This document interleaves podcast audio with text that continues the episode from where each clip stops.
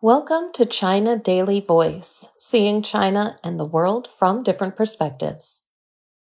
In South Korea, there's a saying, manage heat with heat, which refers to eating hot food in summer to sweat out the heat.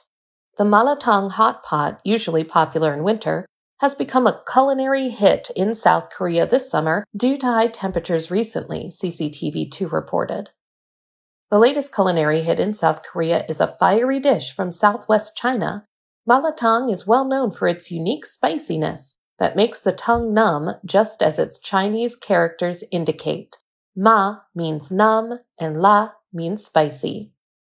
The trend has been popular among Koreans in the last four years, particularly among those in their 20s and 30s, and for some, their love of malatang has overtaken tteokbokki, a traditional Korean cuisine made from rice cake. Compared to spicy foods that were trending previously, such as stir fried rice cake or fiery chicken, which are heavy in carbohydrates, malatang has a healthier balance of fresh vegetables and meat. Despite the sluggishness of catering startups during the pandemic, the number of malatang restaurants has increased and can be found almost everywhere in South Korea. As Chinese culture is spread over the world at an ever increasing rate, so is the popularity of Chinese cuisine.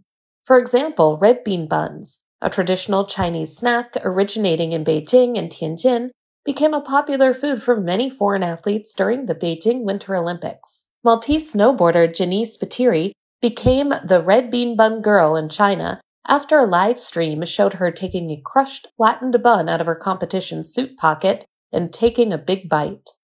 Aside from that, dim sum, Peking duck, kung pao chicken, and other Chinese cuisine are widely praised by diners in other countries, especially Kung Pao chicken, which has practically become the poster child for Chinese cuisine, particularly in Western countries such as Britain and America. That's all for today. This is Stephanie, and for more news and analysis, buy the paper. Until next time.